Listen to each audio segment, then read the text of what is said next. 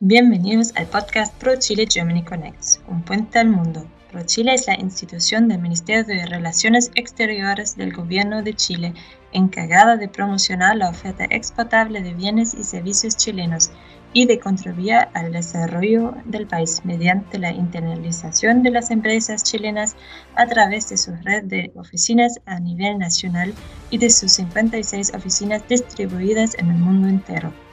ProChile 45 años conectando a las empresas con el mundo. Mi nombre es Corina Straub de la Oficina Comercial de Berlín y estoy en compañía de Trina Vascon, también de la Oficina Comercial de Berlín. Hoy hablaremos con la gerente de productos de la Feria Fruit Logística de la Messe Berlín sobre la situación actual de COVID-19 y el posible desarrollo futuro de las ferias. Damos la bienvenida a Marlene Miserios y desde ya muchas gracias por estar aquí. So, um, welcome, Madeleine Misterios, to our podcast, Pro Chile Germany Connect. And um, yes, thank you for joining us today. Um, we are really honored and excited to listen to you. Um, so, first of all, uh, could you quickly present and introduce yourself to our audience? Um, what are you doing and what is your focus?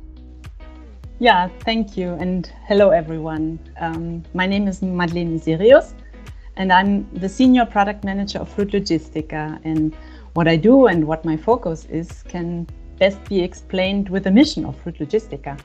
Me and my team, we, we want to bring together the best in the worldwide fresh produce trade offer them the best insights, best innovations and networking, and enable them to do the best business. And I think this is nowadays more important than ever. Yeah, for us, the uh, Logistica is very important. Chile has been participating for uh, years ago. Uh, it's for us one of the, the, most important um, food events in the year and I think the Fruit Logistica is worldwide one of the most important events of the year for, the exporters.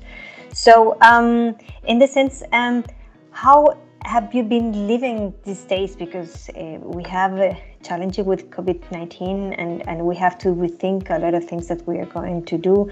So, um, how do you live now and today, your days, to, to, to, in order to know how to plan and to, to know where we are going in the next future? Yeah, well, the, the COVID 19 global pandemic has definitely affected um, the events and exhibition industry, and I think it will permanently change it. Um, we are very glad that Fruit Logistica 2020 could take place in the first week of February, and we had only a few restrictions. Um, we were really lucky.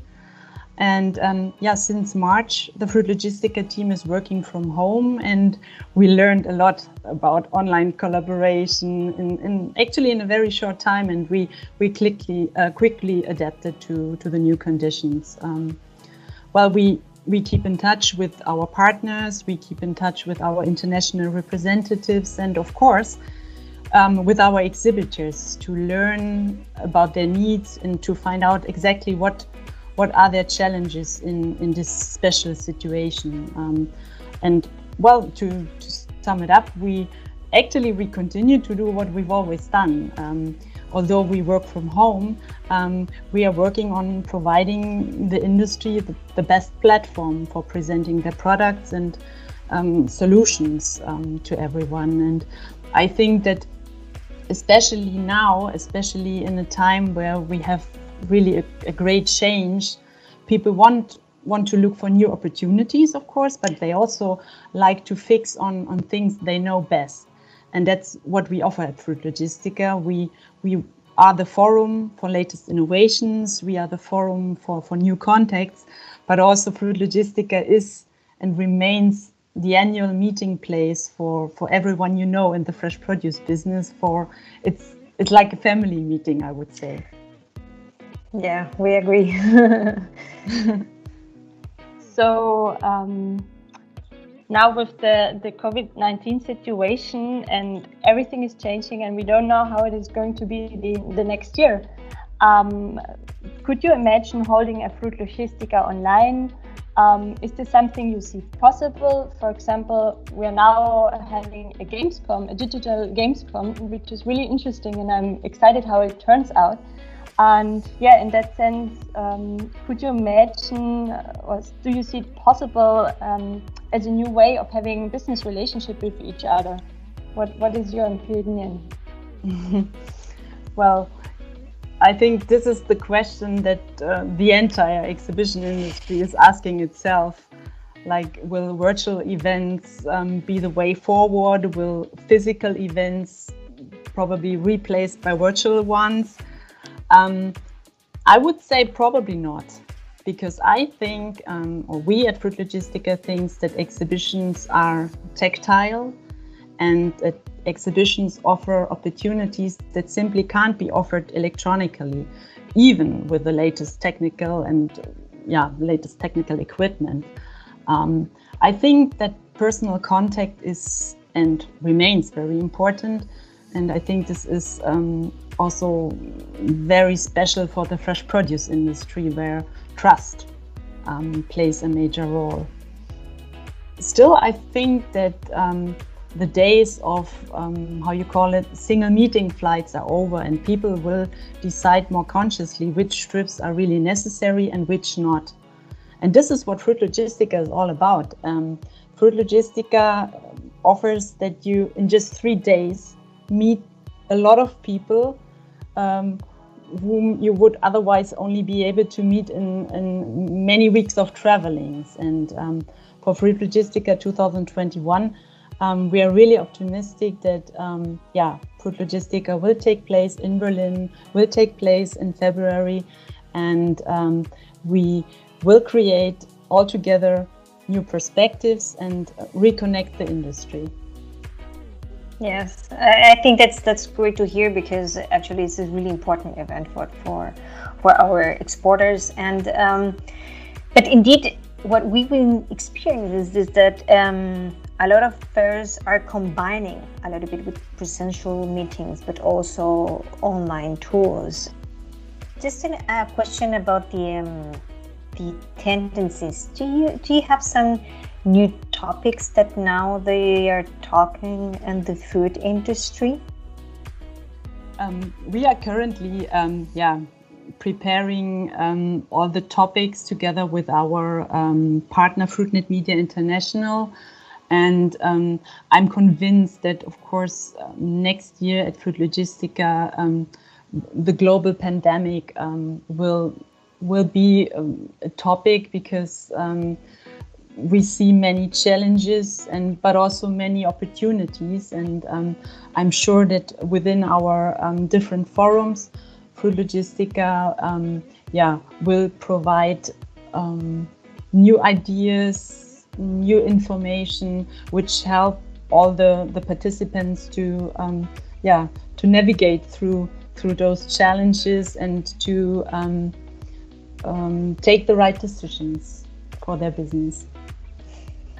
Um, so to close it up, um, do you have any special tips for our Chilean exporters and um, how how could they get most of the of the of the fairs apart from having meetings? Um, are there other instruments or or like seminars or conferences that the fair is going to offer?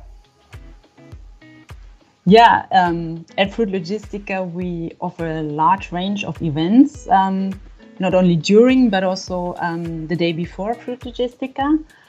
Um, during Fruit Logistica, we offer um, events such as the Fresh Produce Forum, which is um, yeah a stage for for central topics for for the whole industry, a stage for um, yeah discussing current challenges. Um, we also have the Future Lab where you get to know and also yeah discuss innovative solutions, new products, um, long-term projects, and completely new concepts. Um, we also have the tech stage and um, the logistics hub.